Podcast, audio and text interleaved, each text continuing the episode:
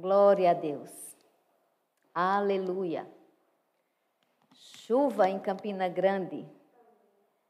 Vamos pedir a Deus que sejam chuvas abençoadas, chuvas controladas, chuvas que molhem a terra e deixem é, propícia para plantio e que as pessoas também acordem para plantar, né?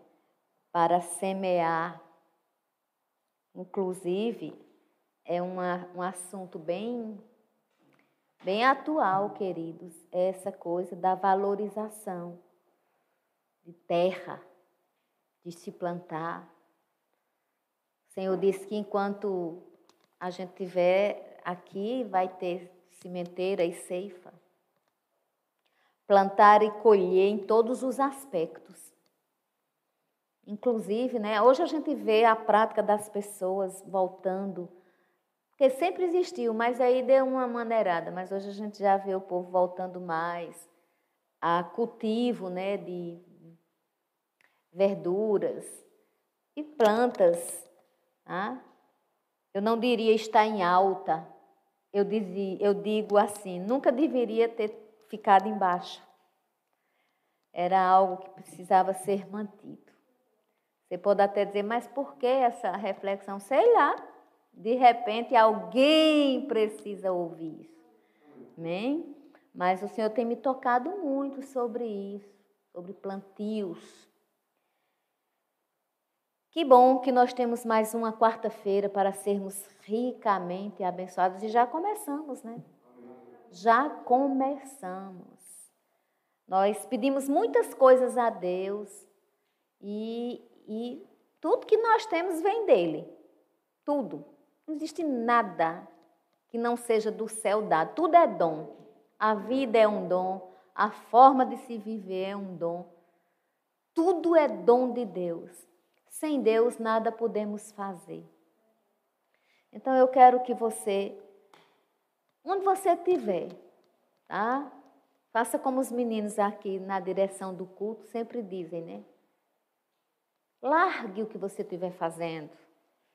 Aí você pode dizer, Graça, eu já larguei, eu estou aqui só ouvindo, viu, Graça? Sim, então vamos fazer o seguinte: largue os pensamentos de fora. Fixe o, seu, fixe o pensamento na palavra que vai ser ministrada, porque ela é vida para a sua vida. Eu espero que o sonho esteja bom, né? Graças a Deus. Os meninos estão dando sinal que está. É, queridos, orar é um ato de amor. Então, vamos fechar os nossos olhos, né? Você nem precisa ficar olhando aqui para a tela agora. Você fecha os olhos em casa, se desliga aí de alguma coisa. Claro, se tiver uma criancinha perto, não vai fechar o olho e deixar a criança a. Mas vocês entendem, né? À medida do possível. E vamos orar. Pai querido, Pai de amor, a tua palavra vai ser ministrada. E eu creio na inspiração do teu espírito. Qual é a mensagem, Senhor, que deve sair?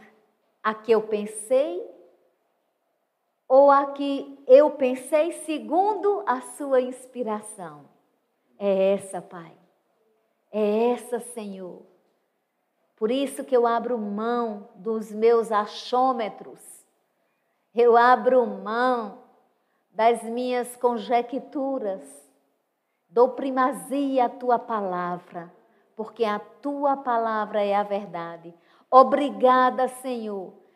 Dai-nos agora, em nome de Jesus, o teu sim, Senhor a tua bênção manifesta para o nosso país. Misericórdia para o Brasil, Senhor. Uma terra carente de você.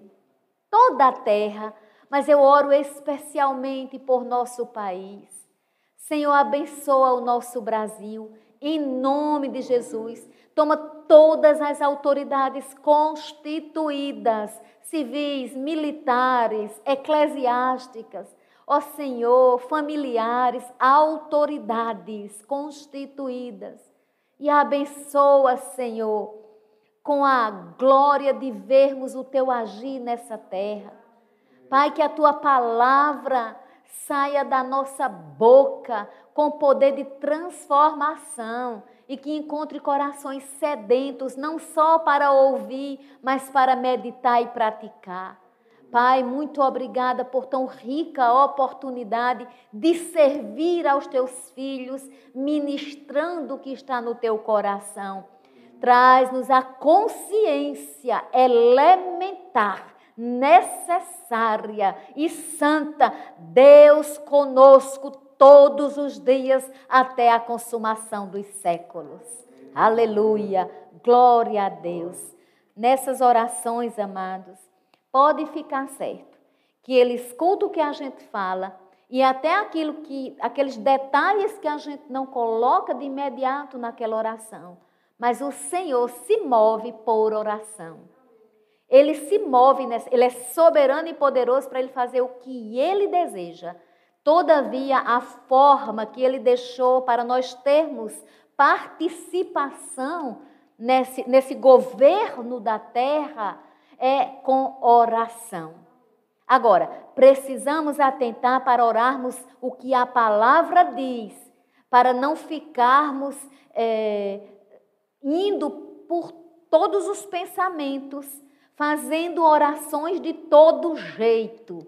Não, Deus aceita orações formuladas na eloquência, Deus aceita formações, orações formuladas na simplicidade, é verdade, meus amados. Deus não está olhando o português de ninguém na hora de uma oração, não. Agora, Deus está olhando o coração e também ele só tem responsabilidade de responder se tiver de acordo com a palavra dele. Porque se tem uma coisa que Deus não pode fazer é ir contra a palavra dele. Então, sempre que a gente for orar, a gente tem que orar essa oração está na vontade de Deus, e eu já tenho outras ministrações, mas convém que todas as vezes que falarmos desse assunto, explique, porque não é o mesmo público toda, vida, toda vez. E mesmo que seja, existe uma coisa chamada memória, que às vezes não traz tão rápido como a gente pensa, né? Todo, todo nós é, temos lapsos, é, esquecemos algumas coisas. Então, veja bem, Deus é, nós devemos orar e dizer assim: seja feita a vontade de Deus em determinadas coisas. Em outras, a gente tem a obrigação de saber a vontade dele, porque está escrita. E aí é com a vida é, devocional, com a leitura da palavra, que a gente vai aprendendo a viver segundo a palavra. Queridos, eu vou ler aqui algo que tem no livro de Gênesis. É Gênesis. Eu ver aqui. Eu vou ler Gênesis 28, mas eu não vou ministrar nesse texto. Eu só achei interessante. Eu estava ali sentada e olhando um pouquinho e eu vi essa expressão aqui. Eu achei tão linda. É, Gênesis 28, 16 está escrito assim: Despertado Jacó do seu sono, disse: na verdade, o Senhor está nesse lugar e eu não sabia. Eu só quero essa frase. Só essa frase. É, eu vou é, pedir para vocês abrirem no livro de João, no capítulo 17. Mas deixa eu comentar só um pouquinho sobre Jacó. Né? Jacó estava saindo de Beceda para Arã. É, Beceda para Arã. Deixa eu ver se é, tá? Vou conferir aqui. E aí, queridos, é, de Beceba para Arã. Ele estava fugindo de, de, de Esaú, irmão dele. A viagem era longa, ele estava cansado, adormeceu. E nesse adormecer, ele teve um sonho, né? Só que quando ele acordou desse sonho, veja, eu não vou ministrar sobre essa passagem, mas quando ele acordou do, desse sonho, ele disse: que Deus estava ali e ele não sabia. E eu fiquei agora mesmo, eu nem, talvez até um dia eu fale mais sobre isso, mas ele disse: na verdade, o Senhor está nesse lugar e eu não sabia. Queridos, isso é muito sério. Porque quantas vezes, mesmo agora numa nova aliança, que a gente sabe que Deus está conosco, Ele é Deus conosco. A gente sabe disso. Tem uma promessa de Jesus Cristo que diz assim: Eis que estou convosco todos os dias, até a consumação dos séculos. Então a gente sabe que Ele está, mas mesmo assim, será que não tem dia que pode passar um pensamento assim: Deus está? E aí não sejamos como Jacó, né? Jacó disse: Mas Deus está nesse lugar. E eu não sabia, ou seja, eu não percebia. Isso é muito forte. E assim, eu achei conveniente para introduzir aqui o livro de João, capítulo 17, para falarmos um pouco sobre essa oração de Jesus Cristo. E com certeza eu li tanto essa oração hoje, tanto mesmo estudando-a, porque eu tenho duas formas de ler a Bíblia, né? Eu leio a Bíblia como meu devocional, eu leio lendo normal, como qualquer. Como a gente faz? Lê, lê. E eu leio para estudo. Então, hoje eu li João 17, tanto no meu devocional como para estudo. E a gente vai aprender mais da palavra, amém? Glória a Deus. Nós, eu estava me lembrando de João 17 hoje, porque há muitos anos atrás eu tive uma visão de Deus, aliás, foi, foi uma visão de Deus seguida de, de um cumprimento na época, que foi de um relógio de oração. E o resumo é que eu, de vez em quando, quando tenho aquele desejo inspirado, eu formo um grupo e a gente faz um relógio de oração. Isso não é uma doutrina que eu queira implantar. Isso não é uma ordenança bíblica. A ordem é orar, não é fazer relógio, tá certo? Eu faço porque é algo pessoal meu. E aí eu encontro pessoas com os, com os corações disponíveis, desejosas, e elas se juntam comigo e nós oramos e cremos que no nome de Jesus o poder de Deus vai respaldando as nossas orações. É uma forma até de uma disciplina para a gente, porque um começa de zero hora, claro, né? Até 23 horas. Então a gente, cada um tem o seu horário. É interessante porque disciplina, né?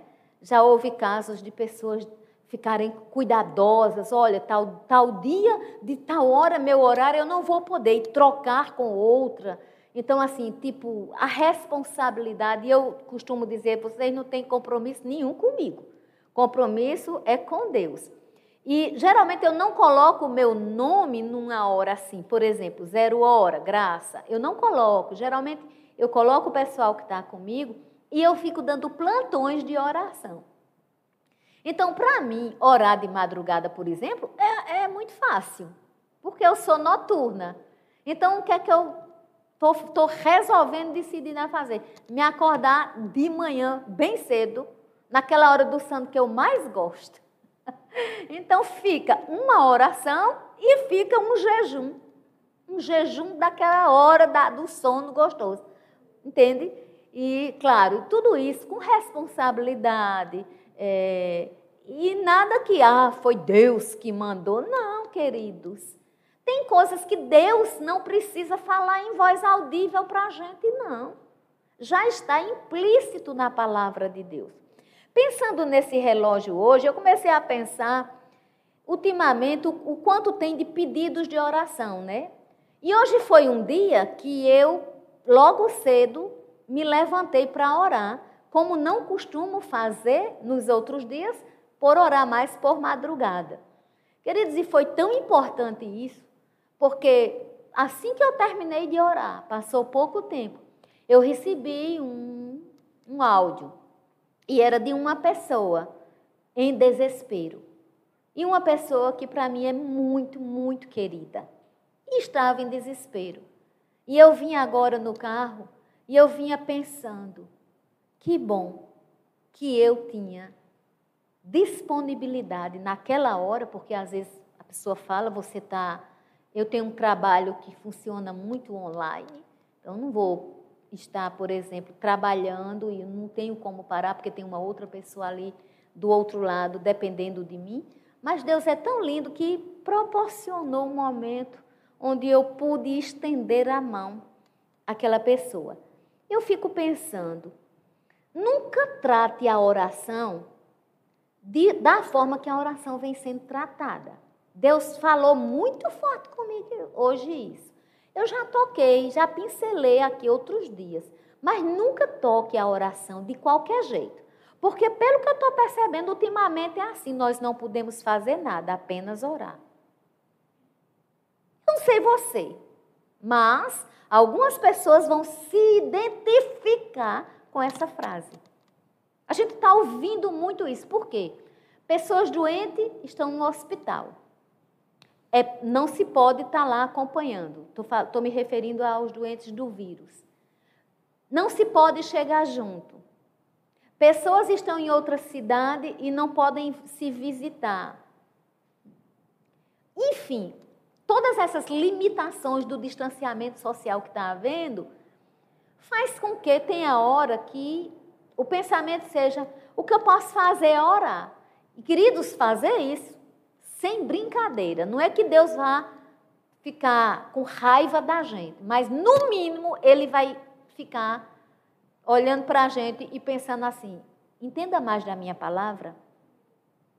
Ele vai ficar dizendo: não encare a oração dessa forma, porque pelo que está se vendo, a oração está se tornando aquilo que se faz quando você não tem nada para fazer. Não é assim. Não é assim. Eu estou me policiando, eu não vou encarar a oração assim. Aí eu não tenho nada para fazer, então eu vou orar por você. Amados, a oração é uma prática da vida cristã. Jesus orava sozinho nos montes.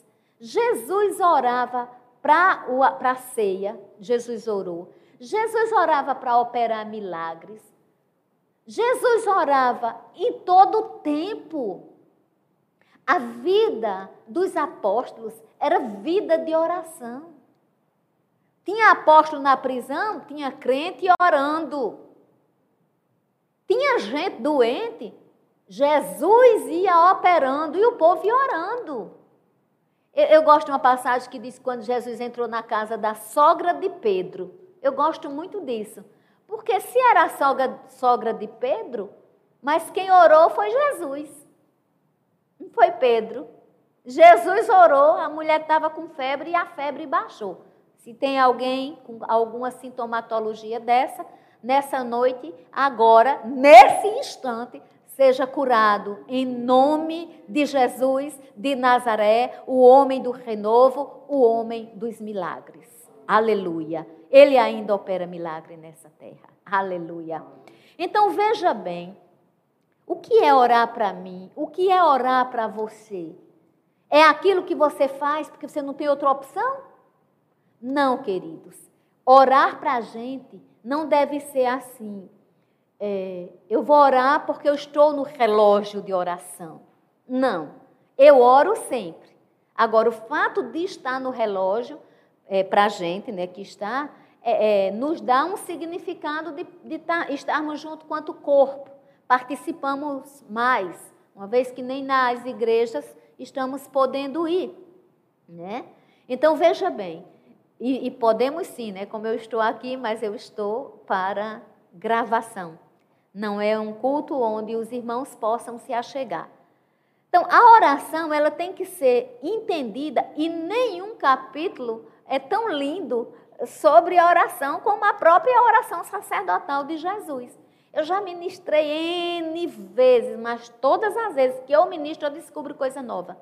porque ela vai se revelando cada hora. Estava lá escrito, mas só chegou ao meu espírito é, vez por vez. E eu fico muito grata ao Senhor por isso. Então, pense nisso comigo.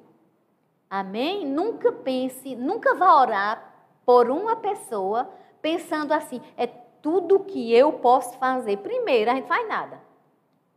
A gente não faz nada. A gente ora aquele que é poderoso para fazer.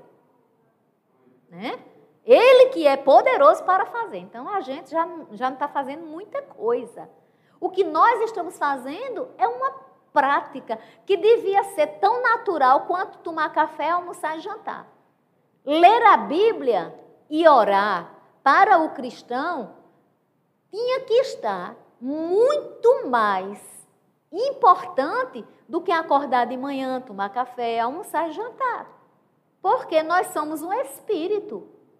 Se nós alimentamos um corpo, por que não, não alimentar o espírito? O espírito precisa de alimento. Nem só de pão vive o homem, mas de toda palavra que sai da boca de Deus. Tendo Jesus falado estas coisas, ou seja, Jesus sabia que estava próximo o momento da crucificação, né, de, de tudo que ele ia passar. Ele falou para o pessoal, é, contou, e depois ele disse assim. Aí no 17: Tendo Jesus falado estas coisas, levantou os olhos ao céu. Levantou aos olhos ao céu. Ou seja, não olhe olhando, não ore olhando para todo canto.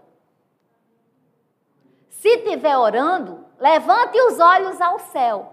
Porque se estiver orando, olhando para A, para B, para C e para as notícias que estão ao redor de você, essa oração não é eficaz.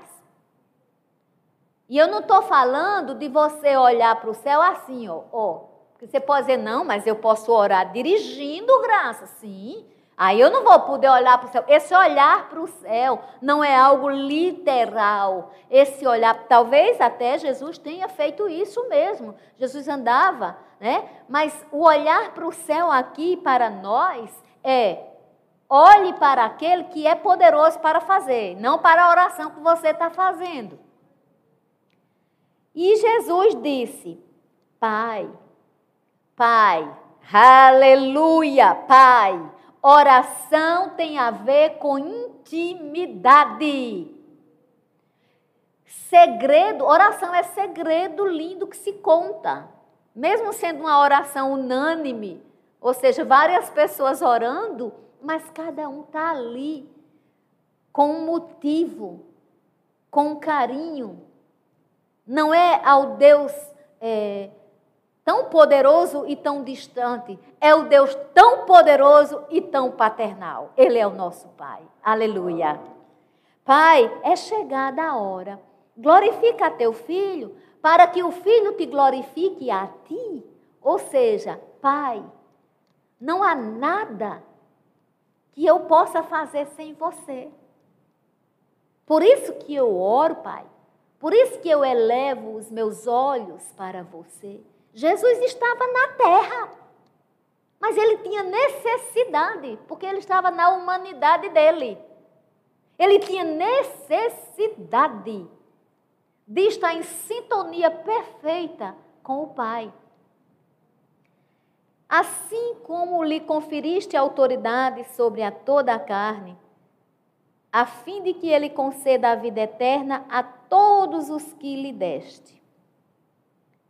E a vida eterna é esta: que te conheçam a ti, o único Deus verdadeiro. Então tem Deus falso. Se a Bíblia diz que a vida eterna é que te conheçam como único Deus verdadeiro, se Jesus em João 15 diz: Eu sou a videira verdadeira, Supõe-se que tem videira falsa e Deus falso. Aí ele disse: É importante que você me glorifique, Pai. Porque eu vou te glorificar, eu e o Pai somos um. Porque é, é para as pessoas saberem, as pessoas te conhecerem como o único Deus verdadeiro. E a Jesus Cristo a quem enviaste. Jesus Cristo a quem enviaste. Aleluia. Nós não estamos nessa terra é, de qualquer jeito. Eu costumo muito dizer isso. Nós fomos enviados, nós estamos aqui enviados. Nós estamos aqui em missão, nós somos peregrinos. Atentai. Eu te glorifiquei na terra. Olha essa frase. Eu olhei em outras versões e eu não vi essa frase no plural, no presente não. Eu vi no passado. Eu te glorifiquei, mas ele nem tinha morrido ainda. Ele nem tinha sido crucificado ainda. Mas ele já tinha a convicção da obediência. Eu não vi, eu procurei em outras versões se tinha assim: eu te glorifico na terra. Não. Eu te glorifiquei. Isso aqui é João escrevendo, mas são palavras de Jesus. Se fosse só João, então João poderia ter dito: e Jesus glorificou a Deus. Mas era Jesus orando, era Jesus falando. Então Jesus disse: Eu te glorifiquei, ou seja, Pai, eu te glorifiquei porque eu vim para cumprir a missão e cumprirei. Aleluia! Glória a Deus. E agora, consumando a obra que me enviaste para fazer. Ele, ele tinha dito assim: Pai, até aqui eu já fiz. Agora vem a outra etapa. Vocês estão entendendo? Que coisa tremenda. A disposição do coração de Jesus. Isso era uma oração, amado. Esse capítulo é chamado a oração sacerdotal de Jesus Cristo. Então, olha a importância. Jesus não ia, não foi orar pensando assim, é, o que eu tenho para fazer, eu já fiz, eu já fui batizado, eu já curei, eu já andei com meus doze, eu já formei 12 discípulos, é, eu já fiz isso, eu já, já entrei em Samaria, já falei com samaritana, já falei as parábolas todas, eu já fiz isso tudo, então agora o que me resta é orar. Ele não disse isso, não. Ele deu continuidade. A vida de Jesus era uma vida contínua de oração. E agora glorifica-me, ó Pai, contigo mesmo, com a glória que eu tive junto de ti antes que houvesse o quê? Mundo, mundo. Isso significa, isso é tão é evidente, ainda tem gente que duvida de que Jesus só começou a viver quando nasceu no nascimento de Maria, da Virgem Maria. Foi lindo, foi tremendo. Glória a Deus pela vida de Maria, glória a Deus pela vinda de Jesus. Mas ele já existia com Deus antes que houvesse mundo. É Pai, é Filho e é Espírito Santo, a Trindade perfeita. Manifestei o teu nome aos homens que me deste do mundo, eram teus tu me confiastes e eles têm guardado a tua palavra. Olha, você está vendo que Jesus estava testemunhando deles? Eles têm guardado a tua palavra. Agora, eles reconhecem que todas as coisas que me tens dado provêm de ti. Aleluia. Aleluia.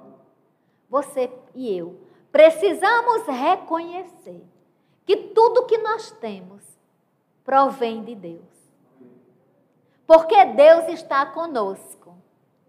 Que ninguém, em nome de Jesus, se volte a uma atitude como a de Jacó. Ah, eu nem percebia, mas Deus estava aqui. Era o começo do, começo, era Gênesis. Já passou. Não precisa essa expressão ser hoje utilizada ou vivida por nós. Não precisamos encarar a oração como algo de piloto automático. Eu vou orar. Às vezes não sabe nem o que está orando direito. Eu e você temos que ter muito zelo no ato da oração. Porque às vezes nós estamos orando e a nossa mente está pensando noutra coisa. Então nós precisamos alinhar. Olha aí o foco atencional. Né? Nós precisamos ter atenção para tudo, inclusive para a oração. É, eu lhes tenho, eu lhes tenho transmitido as palavras que me deste, e eles a receberam, e verdadeiramente conheceram que saí de ti, e creram que tu me enviaste. Ele estava falando de crente. Ele não estava falando aqui de qualquer público. Ele estava falando daquelas pessoas que recebem a palavra e creem. Creem. Aí ele diz: É por eles que eu rogo. Não rogo pelo mundo, mas por aqueles que me deste, porque são teus. Eu não rogo pelo mundo. Aí alguém pode dizer assim: como assim? Aqui, Jesus não rogou por todas as pessoas do mundo. Aqui, Jesus rogou pelas pessoas que ouviriam a palavra e iriam crer ou já estavam crendo. Agora, isso não anula, por exemplo, 1 Timóteo, que diz que nós devemos orar por todos os homens desta terra, todos, todos os homens da terra.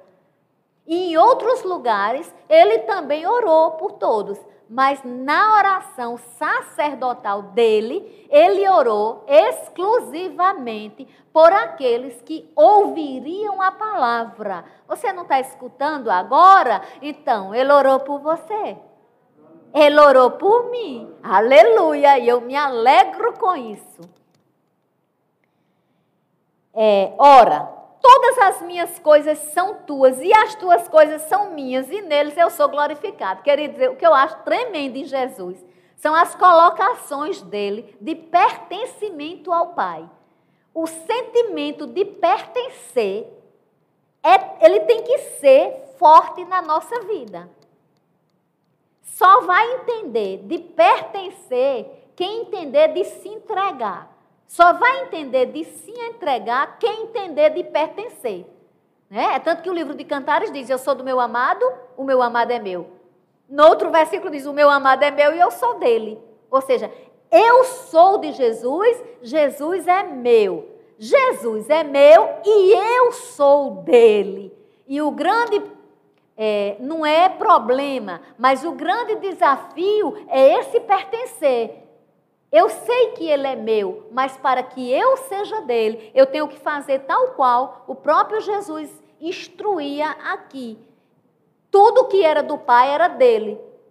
E a prioridade dele era fazer a vontade do Pai. Então, se eu e você dizemos que temos Jesus Cristo, é muito importante que nas menores coisas da nossa vida, nos menores detalhes, a gente pergunte o que Jesus pensa disso.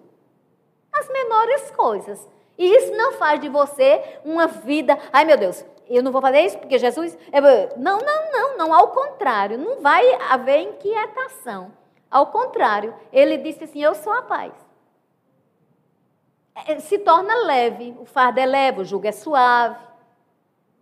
A vida com Ele vai se tornando uma vida de leveza. Aí, queridos, ele diz: já não estou no mundo. É muito importante entender, se você fosse dividir, do 1 ao 6, ele está orando pelos discípulos, certo? Aliás, ele está orando por ele. Mas quando chega aí do 7 em diante, ele já começa a orar pelos discípulos.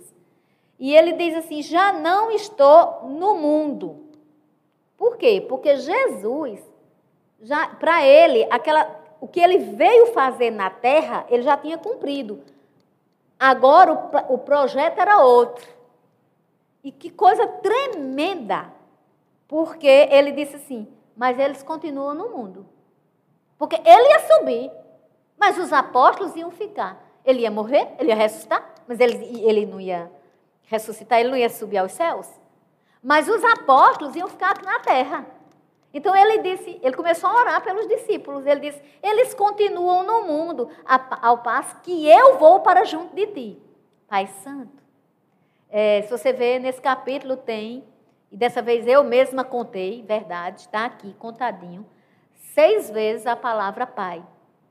Só que das seis, duas, se eu errei, se tiver mais de uma, vocês me perdoem. Mas eu contei seis vezes a palavra pra, Pai e duas expressões, Pai Santo e Pai Justo. Tá? Então aqui já vem Pai Santo. Guarda-os em teu nome que me deste, para que eles sejam um, assim como nós. Olha que coisa linda. Eu não sei você, mas quando eu sou amiga de uma pessoa, amiga, eu estou dizendo um exemplo simples, o exemplo mais simples possível. Mas vamos ser simples, né? Quando eu tenho uma amiga ou um amigo, eu fico muito feliz quando eu tenho oportunidade de apresentá-lo ou apresentá-la a outra pessoa. E eles fazem um diálogo, conversam. É, tem muita gente que diz, ah, eu te conheci através de quem? Ah, eu te conheci através de graça. Ah, eu fico tão feliz com isso. Esse sentimento deve ser bacana, porque tem gente. Você está pensando que não tem gente possessiva até com os amigos? Tem gente que é possessiva, tem uma amizade, não. Tem que ser só minha, só, não existe isso, mas no reino de Deus não funciona, tá? Agora, é tão lindo porque olha, olha o sentimento que Jesus nutria. Eu vou para tu. Pai, guarda eles. Guarda. Você sabe o que é guardado? Sabe o que é uma coisa guardada? É porque a gente lê, aí tem uns verbos, umas palavras que são tão corriqueiras, tão coloquiais, que a gente não atenta. Uma coisa guardada, a gente tem, eu tenho um aparelho celular e, e ele não, não é tão baratinho. Então eu tenho muito cuidado com ele. Eu guardo ele direito. Eu sempre que vou colocar ele no lugar, eu, eu procuro assim um canto mais que ele se, esteja mais protegido. Quando eu vou dormir, eu não jogo ele, eu guardo. E eu estou falando de coisa, coisa, coisa. Se quebrar, é coisa. Mas somos cuidadosos. Quando a gente vai lavar prato, né? Ainda bem, se for muito prato, às vezes dá vontade, né? Mas você vai lavar, e eu, eu costumo ensinar assim, eu digo, você faz, não é para quebrar, é só para lavar. Então, você lava com carinho aquele prato e guarda. Às vezes a gente não atenta para as palavras porque elas são palavras comuns. E nós estamos procurando os verbos ou palavras extraordinárias. Pai Santo, guarda-os, guarda-os, protege-os, livra-os. Eita, nunca foi tão necessário o esconderijo do Altíssimo. Guarda-os em teu nome que me deste, para que eles sejam um assim como nós. Guarda-os em teu nome que me deste. E, e, eu já vi polêmica sobre esse versículo no sentido do seguinte: o nome que me deste é o nome de Jesus. Mas, é, noutras leituras que eu fiz, eu gostei muito é, do, de um outro pensar. Porque o nome de Jesus não, não vem aqui. Pai Santo, guarda-os em meu nome. O meu nome Jesus. Guarda eles, Pai. Vamos abrir comigo no livro de Mateus. Eu vou rápido, gente, mas você anota aí.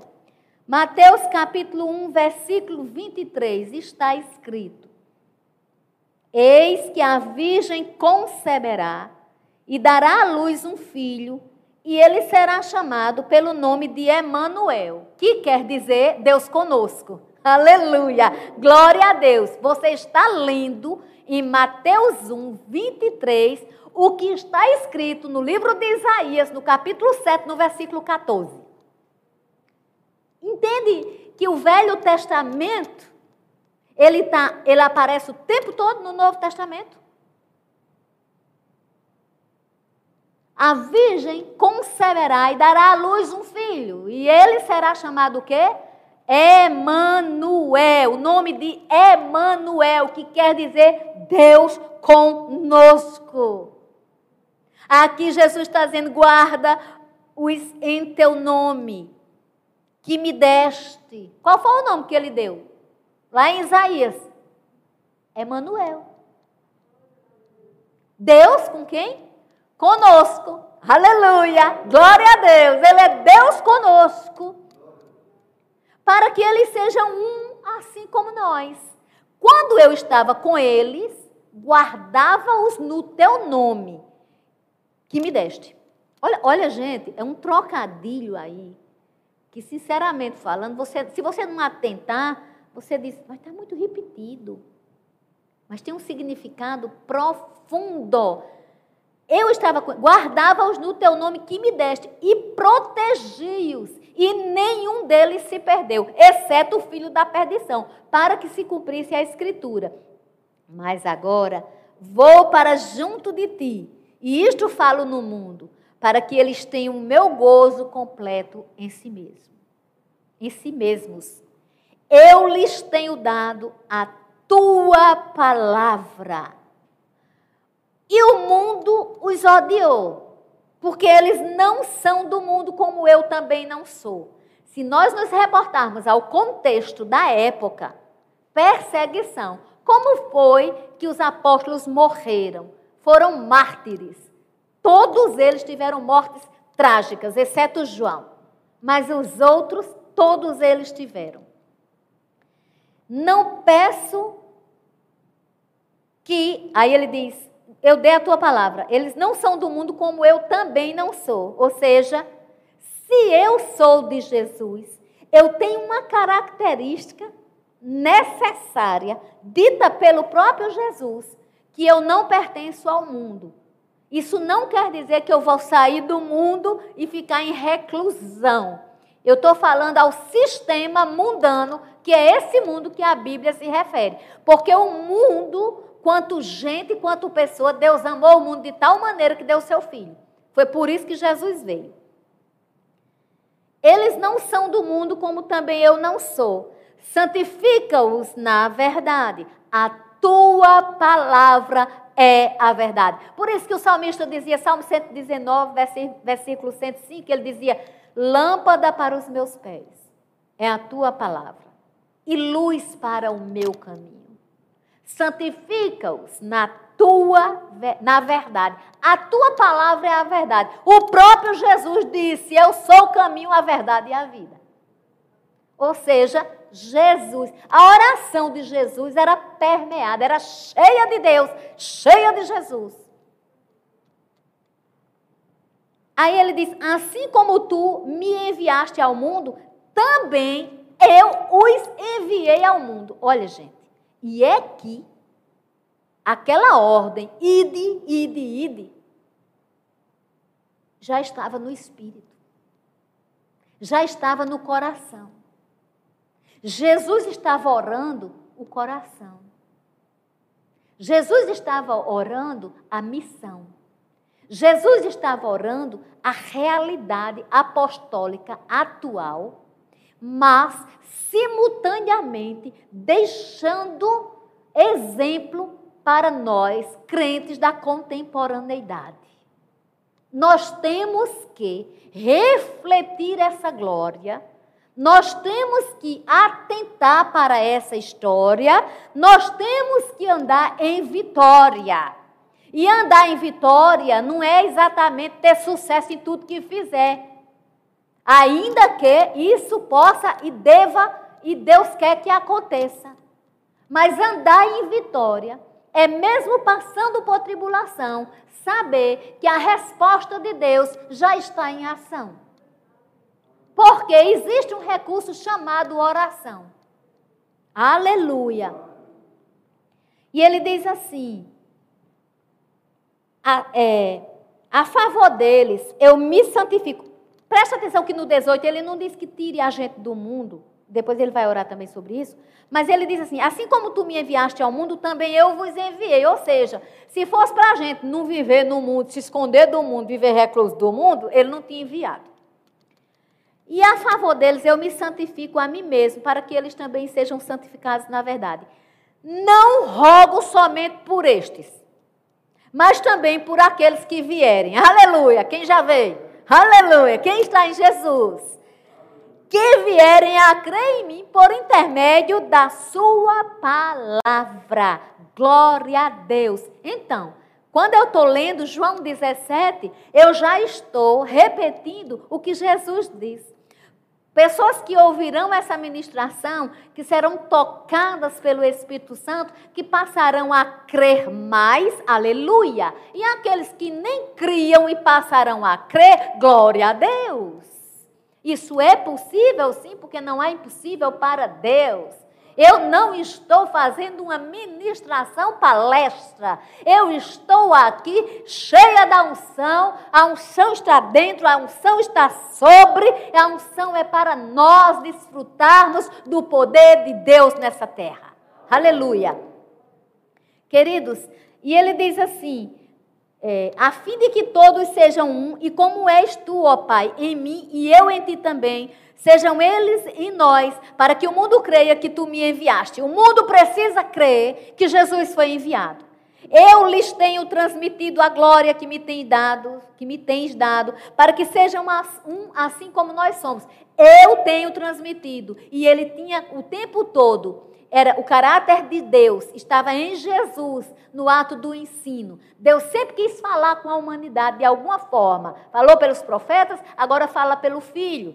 Deixa eu te lembrar algo. Ele ensinou aos apóstolos a acreditar que na, na ausência de provisão, ele era Jesus poderoso para multiplicar peixe e pão.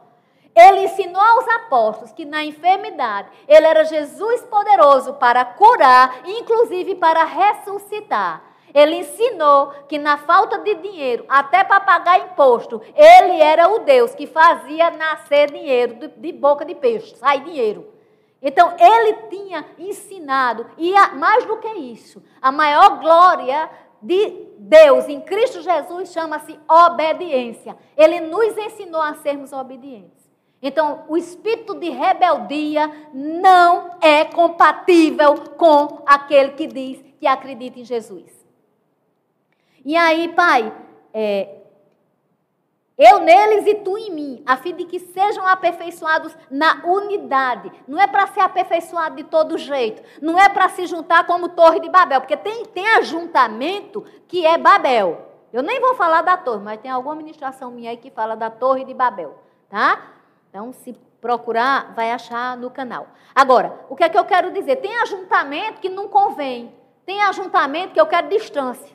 Agora, aqui ele está dizendo, pai, tem que estar tá eu, tu, tu em mim e eles conosco, conosco.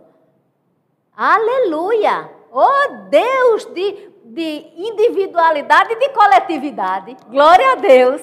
Pai, a minha vontade é que onde eu estou estejam também comigo os que me deste. Oh, tão lindo, não é? Maravilhoso, Jesus. Eu quero que eles estejam comigo. Aleluia. Por isso que ele disse: Eu vou, mas eu vou mandar o outro, o Consolador, o Espírito Santo né? Para que vejam a minha glória que me conferiste, porque me amaste antes da fundação do mundo. Pai justo, o mundo não te conheceu, eu, porém, te conheci. E também estes compreenderam que tu me enviaste. Eu lhes fiz conhecer o teu nome e ainda o farei conhecer, a fim de que o amor com que me amaste esteja neles e eu neles esteja. Aleluia! Deus conosco. Sem essa de dizer, ai, Deus está aqui. Não, diga assim: glória a Deus, o Senhor está aqui. Agora eu não vou terminar sem ler Lucas 24, 50. Vou ler só 24, 50. Então os levou para Betânia e, erguendo as mãos, os abençoou. Aconteceu que, enquanto os abençoava, ia se retirando deles, sendo elevado para o céu. Então, eles adorando, voltaram para Jerusalém, tomados de grande júbilo. E estavam sempre no templo louvando a Deus. Glória a Deus, aleluia. Eu só estou trazendo Lucas 24, 50 a 53 para mostrar algo para você. Jesus fez aquela oração, Jesus disse o tempo todo, e Jesus ia subir aos céus. Na morte, ele venceu, terceiro dia, ele ressuscitou, e na ressurreição, os apóstolos foram testemunhas da ascensão. E, e, eu não vou abrir, mas lá no livro de Atos, no capítulo 1, no versículo 3, vai dizer que uma nuvem o encobriu. Nuvem é o quê? Glória. Glória de Deus. Todas as vezes que nuvem aparece, é, é, é, é o sinal da glória de Deus. Então veja bem, foi o que aconteceu. Ele, enquanto os o quê? Abençoava. Ia se retirando deles, sendo elevado para o céu.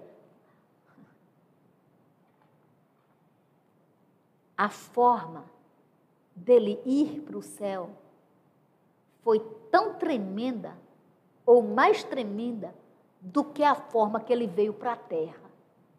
Na terra foi lindo, ele escolheu, Deus Pai escolheu uma mulher, e ele nasceu de Maria na plenitude do tempo, para subir aos céus. Os dele assistiram. Ele foi subindo ele não, ele não desapareceu simplesmente. Depois da ressurreição, ele ficou vários dias na terra, glorificando o Pai e ensinando para que ficasse escrito tudo isso para a gente, além do que já tinha escrito até então. Lembrem-se, quando ele subiu, uma nuvem o encobriu, mas ele subiu abençoando. E ele mandou o Espírito Santo abençoador. Porque eu estou dizendo isso de forma mais lenta, para que você, em nome de Jesus Cristo, seja invadido na sua mente, no seu coração, com essa palavra de verdade. O Espírito da verdade habite dentro de você. Deus está conosco. Aleluia. E Ele, Jesus, não cessou a bênção dele. A oração é chamada sacerdotal, porque ele é sacerdote sacerdote. Ele foi sacerdote, ele é sacerdote e ele se entregou. Na terra ele foi sacerdote e sacrifício. Aleluia! Ele se entregou por nós, amados. E sabe o que mais? Ele subiu aos céus e nessa hora bendita, ele está ao lado do Pai, intercedendo por nós. Sejamos abençoados, sejamos abençoadores, em nome de Jesus.